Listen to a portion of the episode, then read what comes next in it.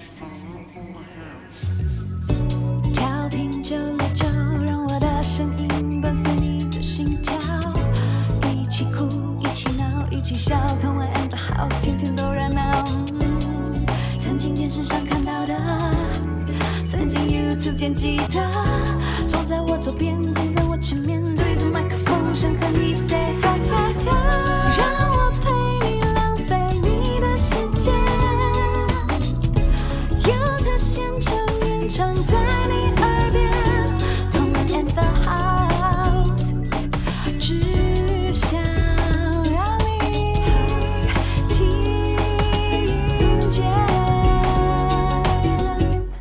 迎收听轻松电台 FM 九六点九，天空的维他命 C，这里是同恩 and House，我是你的主持人童恩，欢迎大家到我们同恩 and House 的粉专，帮我们按赞、订阅同恩 and House 的 YouTube 频道，可以收看我们的节目，比如我们今天的节目。那我们今天的主题是 Profiles 音乐职人档案。那我们今天邀请到的音乐职人就是小周老师。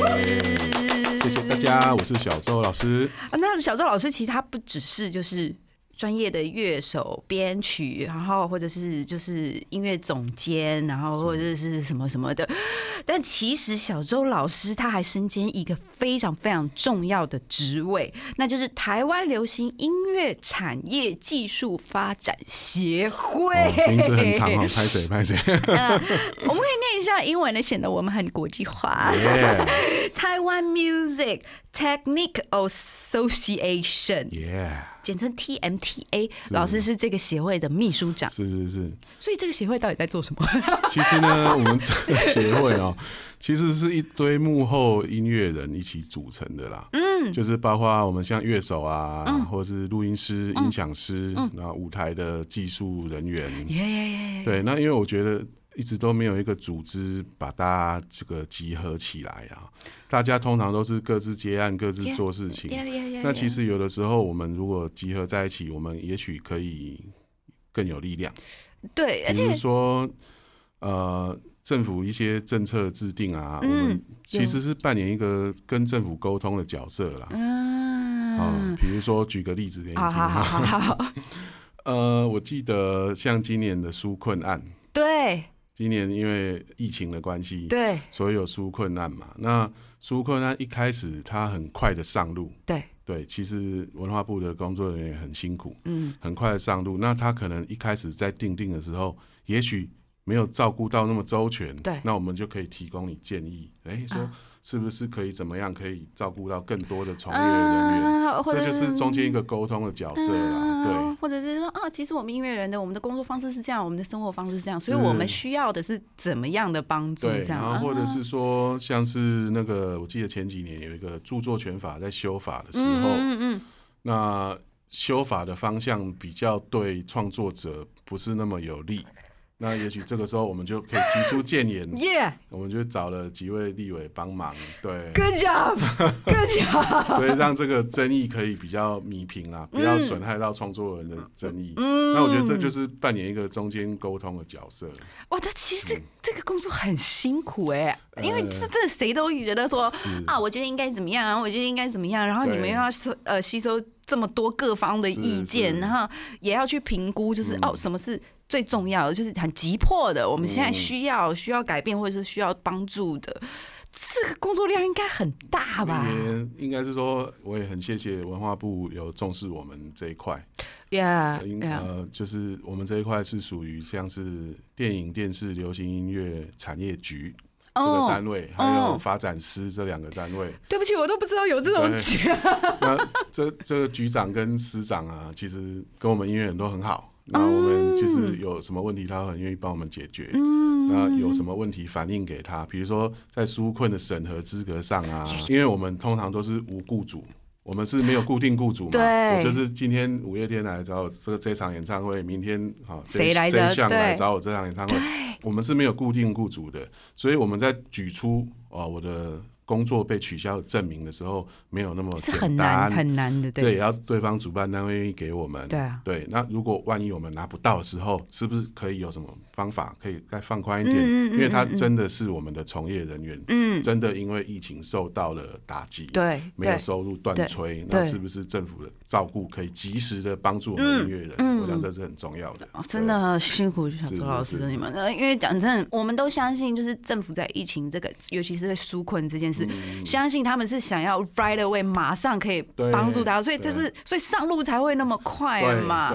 但是就是因为想要太快，然后有时候就没有顾及到，嗯对，也许啦，就是还没有照顾到那么周全，那我们希望他可以哎、更更帮助我们。有你们真对。好。哎不敢不敢不敢，其实很辛苦，我告诉你。真的，就是很想问说，老师，你怎你跟阿盖老师怎么会其实这个协会啊，就是我跟这个蔡科俊老师，我们阿 Gen 老师，一个很有名的吉他手，嗯。然后还有吕胜斐老师、嗯小李老师，啊，我们三个主要在 run 这个协会的事务了。对，嗯那因为我们都常年担任这个一些文化部常常补助案啊，或是各类奖项的评审。对对对对，评审工作，然后所以所以跟这些呃，不管是政府官员政府官员啊或者是承办的科员这些，我们都比较比较熟。嗯那他们有碰到问题也会来咨询我们。嗯然后，与其你要这样，那我们干脆组合一个协会起来，比较可以跟你做沟通。我觉得是这样。对对对，对。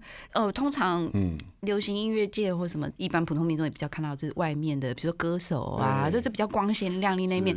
然后其实幕后很多人员都是被忽略，然后或者是他们不是很想了解，或者是没有兴趣了解这样。嗯但是我们这一群人真的在，而且真的是就是推动了台湾流行音乐的整个就是前进的力量。哎，没有这些幕后人员，我们没有歌厅呢。Seriously，我们没有歌厅呢。其实像我们今年有推荐我们台湾鼓王啊，黄瑞峰老师，嗯嗯嗯嗯黄瑞峰老师有荣获这个今年金曲奖的特别贡献奖。特别贡献奖是有点像终身成就，有点对就是像这种终身成就奖的意思。那因为我们组这个协会，其实就是一方面是跟政府做沟通，那嗯一方面我们也希望可以提升我们音乐幕后从业人员的一个角色跟地位啦。就是说，希望社会大众可以重视我们，对，而且可以看到我们的价值。对，我们要要对更多的有自信。对，那比如说我们推荐黄老师来这个终身成就奖，嗯，你知道黄老师这一生录了超过十万首歌曲，你知道吗？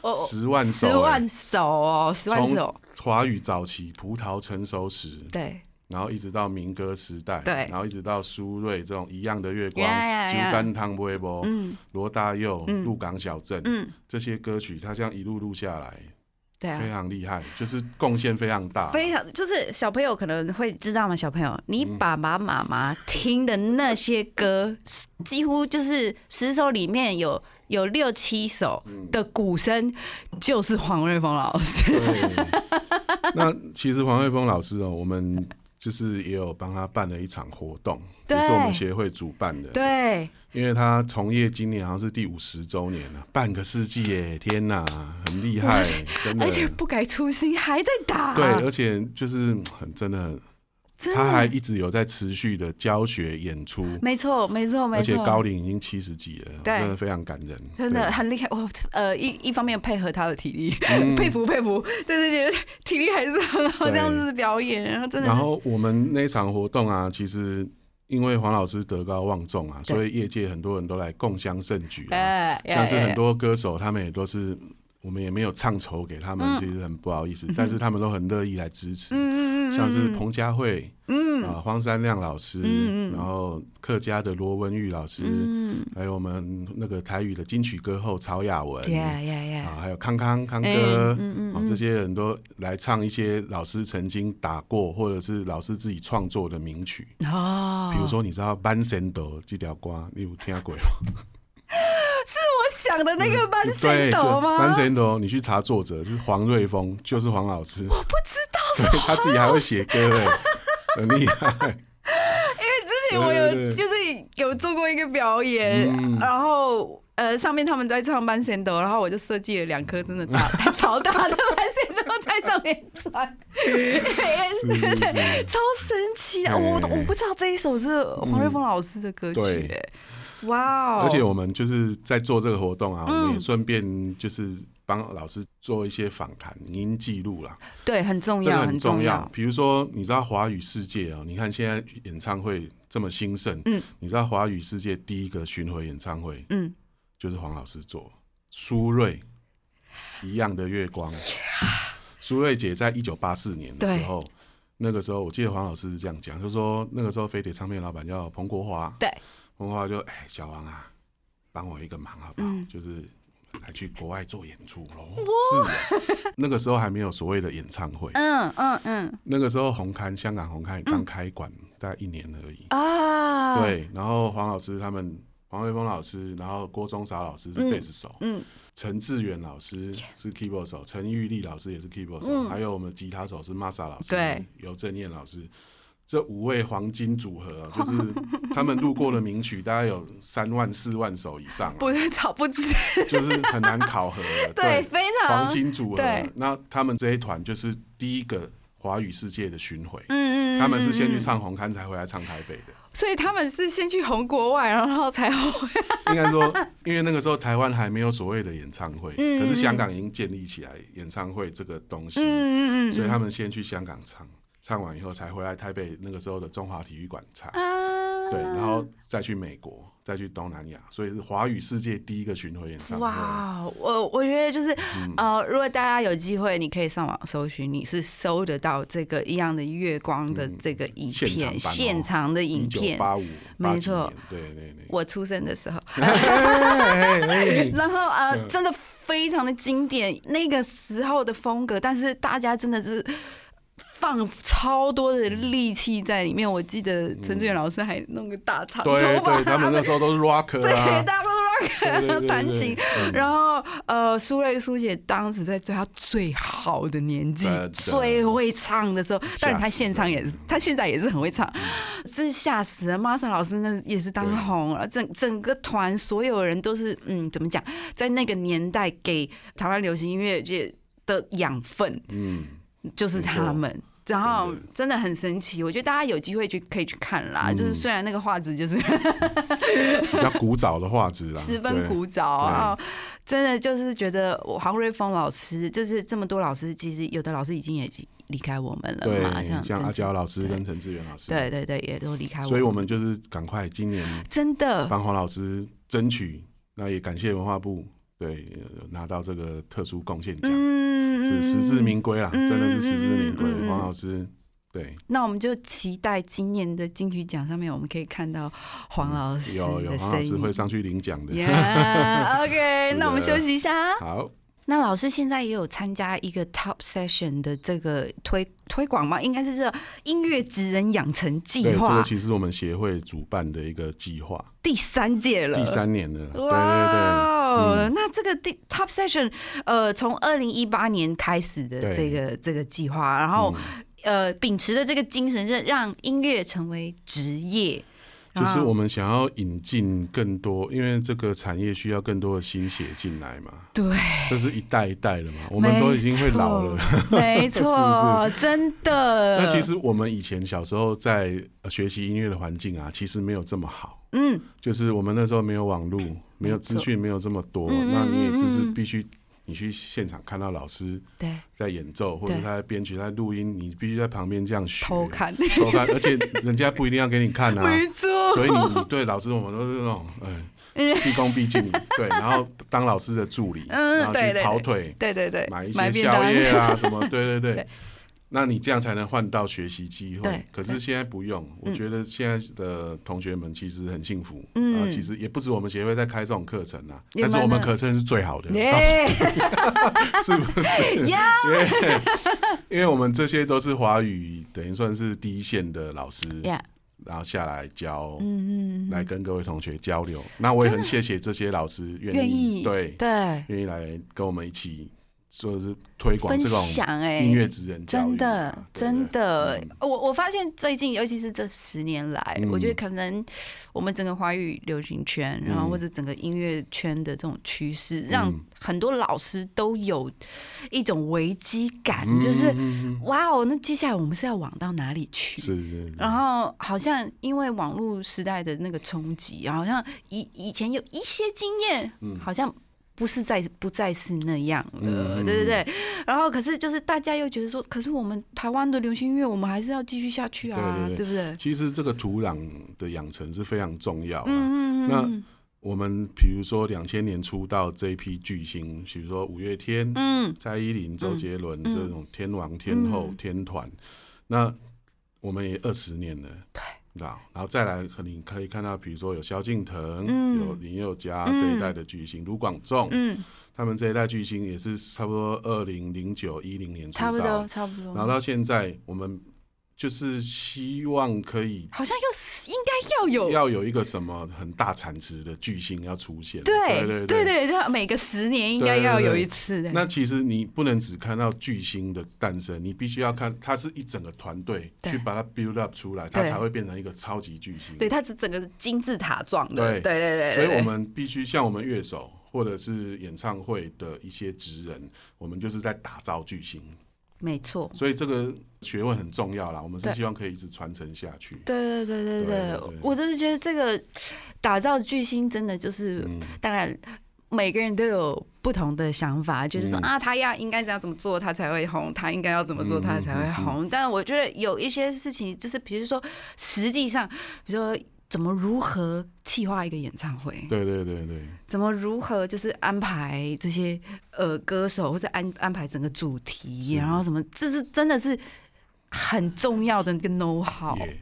我们这一次的课程啊，有分三个主题。嗯，第一个主题是 live 乐手，那 live 乐手呢，我们着重的是我要教你怎么跟别人一起合奏，对，就是你在家里自己练琴，你练了一百遍、两百遍、三百遍，可是当你跟别人一起，比如说你们是一个乐团的话，嗯。你你要注意什么事情？对，然后我们有一个合奏课是非常推荐的，就是我们会选三首不同的歌曲，不同 style 的风嗯格。那老师会在台上先试演然后讲解这首歌嗯的重点是什么，嗯你要注意什么事情哦。好，嗯再来就让学生上来。啊，我老师我就在直接旁边，哎，你这个把位不对，来嗯下来一点。嗯然后你这个和声这个卡住了，你嗯换一个，就是直接在旁边很直接的指导你。嗯，这个对于这种呃，我觉得对学员的吸收非常有帮助。对对对对，所以就是对对 live 乐手这个课程，就是要告诉你怎么做 life，。嗯比如说你上台了，你要注意什么事情，你要怎么跟音响师做沟通。对，你要用专业的话，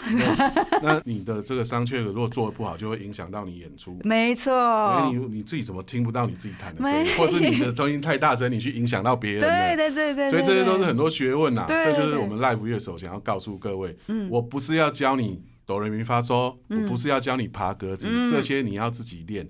我要告诉你的是观念，嗯是一个观念一开启了，你就啊上台没问题了。嗯哦，我觉得这好重要。老师刚刚讲到彩排对 soundtrack 这件事，真的很重要。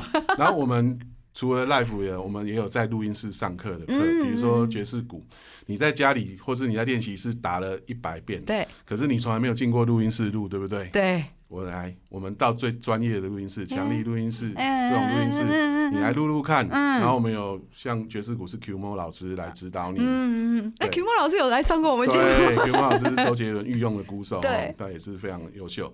那你进来录音室，跟你在家里练习，对你声音的这个学习，你可以听到正确的声音吗？你在家里不一定听得到，不一定。那你知道正确的声音，你才能你对你的这个音乐会更有进步。对，而且你在家里练习的话，你会想要往正确的那个声音去嘛？对对对对对。而且我今年录音室的课，我还有请到了很厉害的金曲组合哦，哦，陈君豪跟黄文轩。陈君豪已经是金曲常胜军了，对对，这几年就是不管是入围或得奖都很多。对对对，然后他的最重要的 partner，他的混音师叫黄文轩，嗯嗯嗯，他们这两个人一起来设计一个三天的课程，啊，告诉你如何就是制作嗯。跟混音的关系，嗯，然后他也会分析一些以前的作品给你听。呀啊，也会现场示范如何制作跟混音。然后我对这个好有兴趣想要拿金曲奖吗？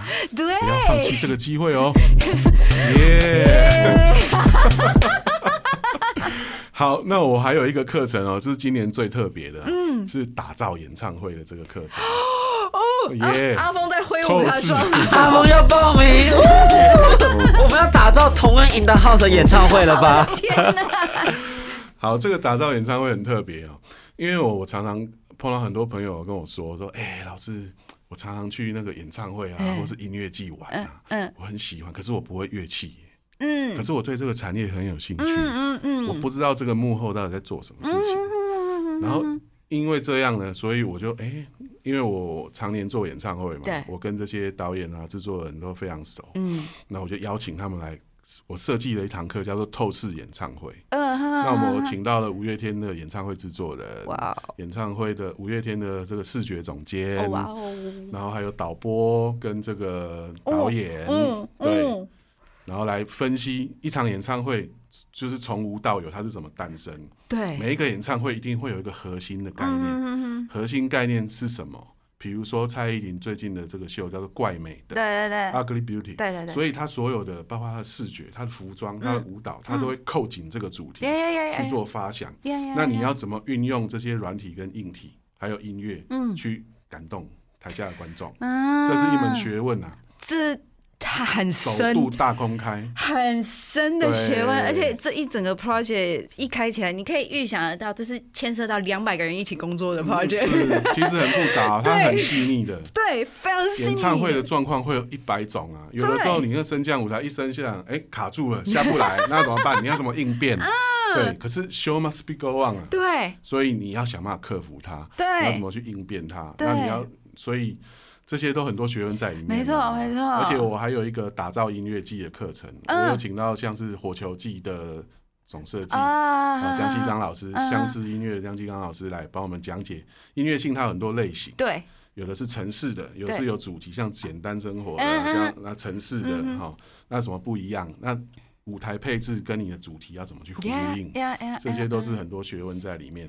哇哦，Yes 这这两个课应该超呃超爆满了吧？事事实上是报名状况还不错，啊，我 我觉得大家如果有兴趣的话，可以去搜寻这个呃 TMTA 流这个台湾流行音乐产业产业技技术发展协会，可以去搜寻，然后或者是直接去那个 Top Top Session。Session 的粉丝专业，呀呀呀呀呀！哎、我我真的觉得大家如果呃有这个兴趣的话，就是像老师刚刚说，他可能不会乐器，或者他他并没有想说还啊还有那个渴望说要站在台上，但是他就是对整个演唱会的氛围很有兴趣，那种制造梦想，然后让大家带着感动的那一种，对。其实演唱会它需要的人才很多，它不只是音乐人才，对，所以就是需要各类的人才。没错，如果听众们有兴趣，你可以来搜寻一下我的嗯 Top Session，、嗯。而且我最后还有一个大活动哦，我会带我们 Top Session 的学员一起去这个台北流行音乐中心来做一个教学参观的行程。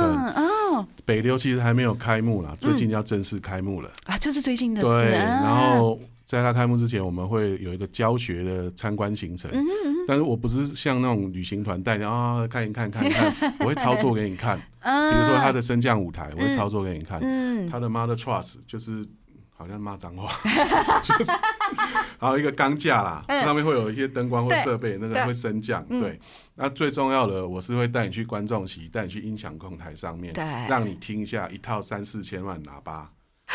然后我请到我们台湾音控界的台湾队长陈泰山老师嗯来教学示范，这个也是非常棒的一个经验。哇，好棒哦！我真的觉得，如果真的有兴趣的朋友，真的不要再就说不要怀疑，然后不要迟疑，就是赶快去报名。就就我看得出来，阿峰已经超想报名。就是在目前刚刚在私讯我学弟说，哎、要不要一起参加？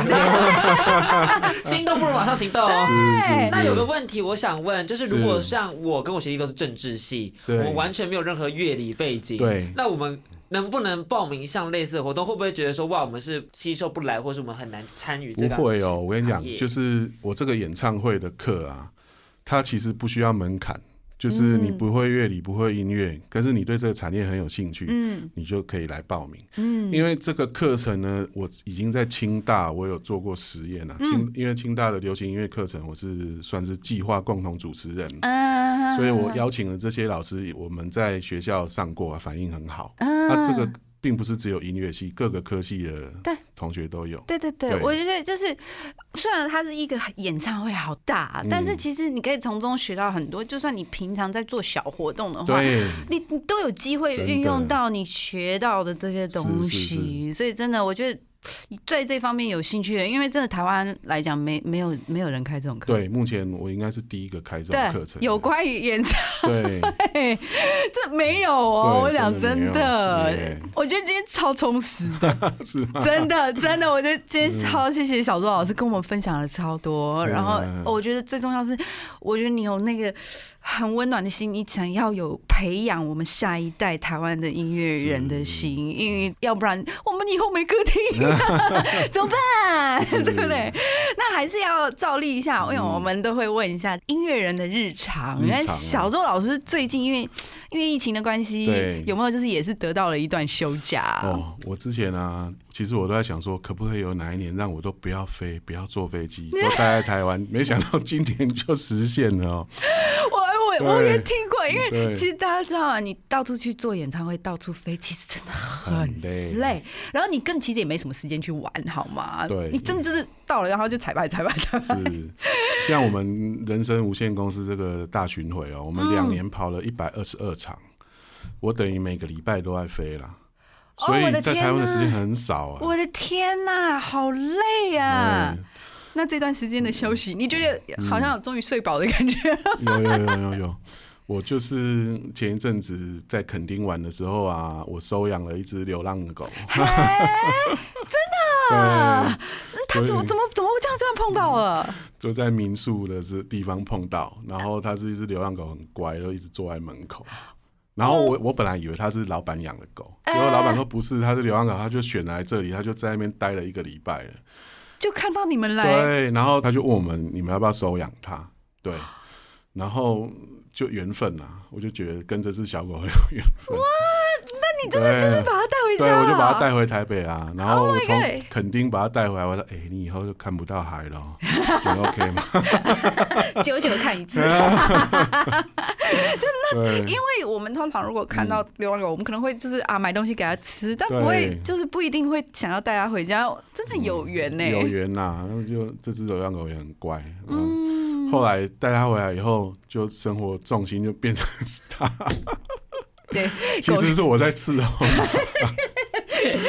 很忙，其实其实对对可是要带他去散步什么，的，散步啊，喂食啊，嗯。然后洗澡啊，真的哦。那你有做一点那种训练吗？比如说握手或者坐下只要有，食物，他就会自己来握手。OK，很棒。也是很聪明的啦。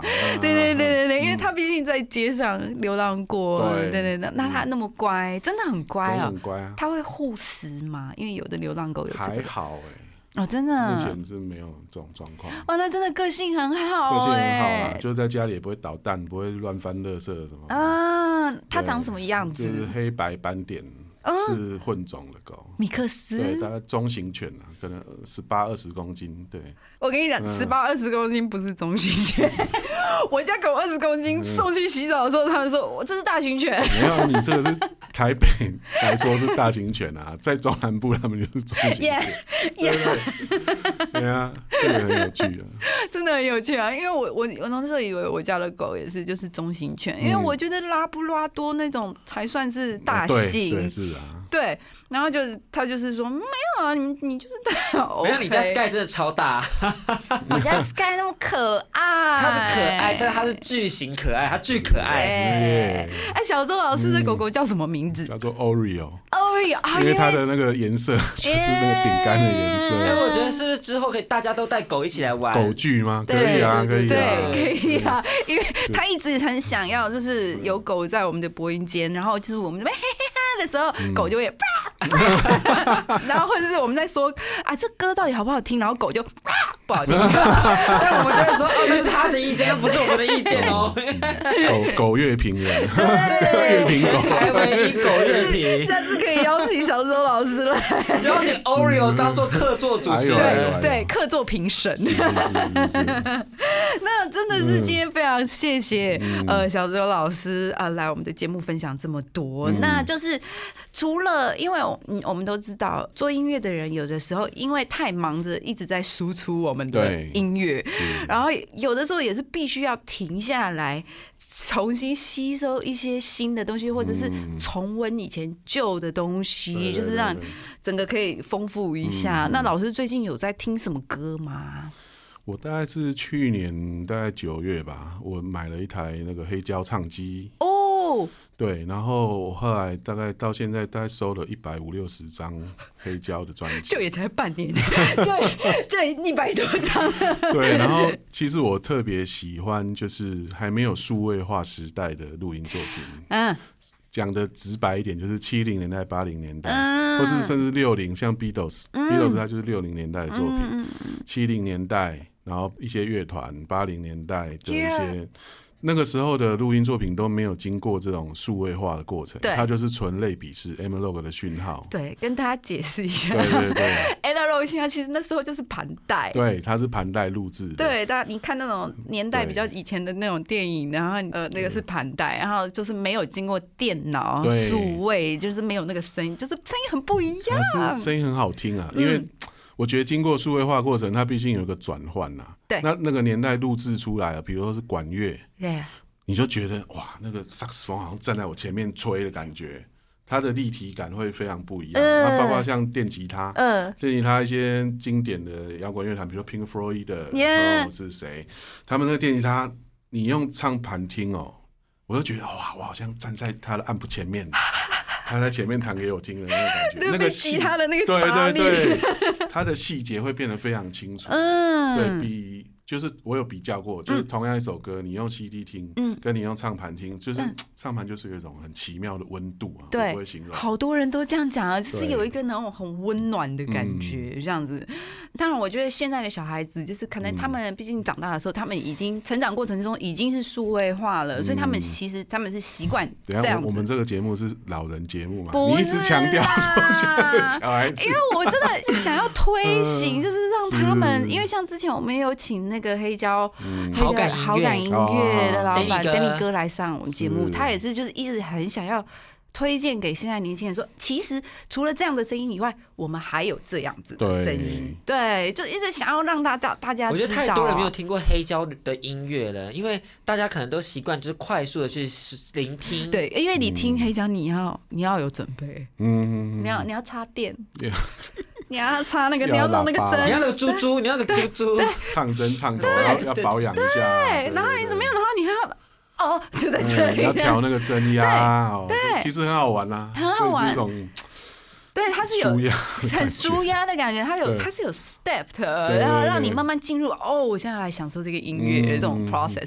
而不是随便就是一按，然后马上嗯就放了，很对。就是感觉很不一样这样。我。会推荐大家比较去找九零年代之前的一些黑胶来听，嗯，因为那个时候都还没有经过数位化过程。那你听听看，就是跟我们现在听到数位化音乐有点不太一样，对啊，更有温度。对推荐大家听听看。就试试看嘛，对对不对？OK，今天真的是非常谢谢小周老师来我们的节目分享。那大家要记得，如果你对于 Top Session 的这个呃课程有兴趣的话，不管你是 Live 的乐手，或者 Session Player，或者是你对于做演唱会、音乐季，然后很有兴趣的朋友，记得去看 Top Session，然后记得可以报名参加这些 amazing 的课程。对哦，我们大概八月十七号就开始这些课程了哦哦哦哦，那是不是快要没有没有空位了？对，所以大家报名重塑哦，好不好？剩七天，剩七天，快点报名！最后的时间，报名的电话，报你的网址，报你的 QR code。搜寻 Top Session。谢谢，顶尖音乐职人养成计划哦。谢谢小周老师，好谢谢大家再见拜。第三。三届 Top Session 计划已经告一个段落，想要报名的听众朋友们可以记得去他们的粉丝专业按赞，设定抢先看哦。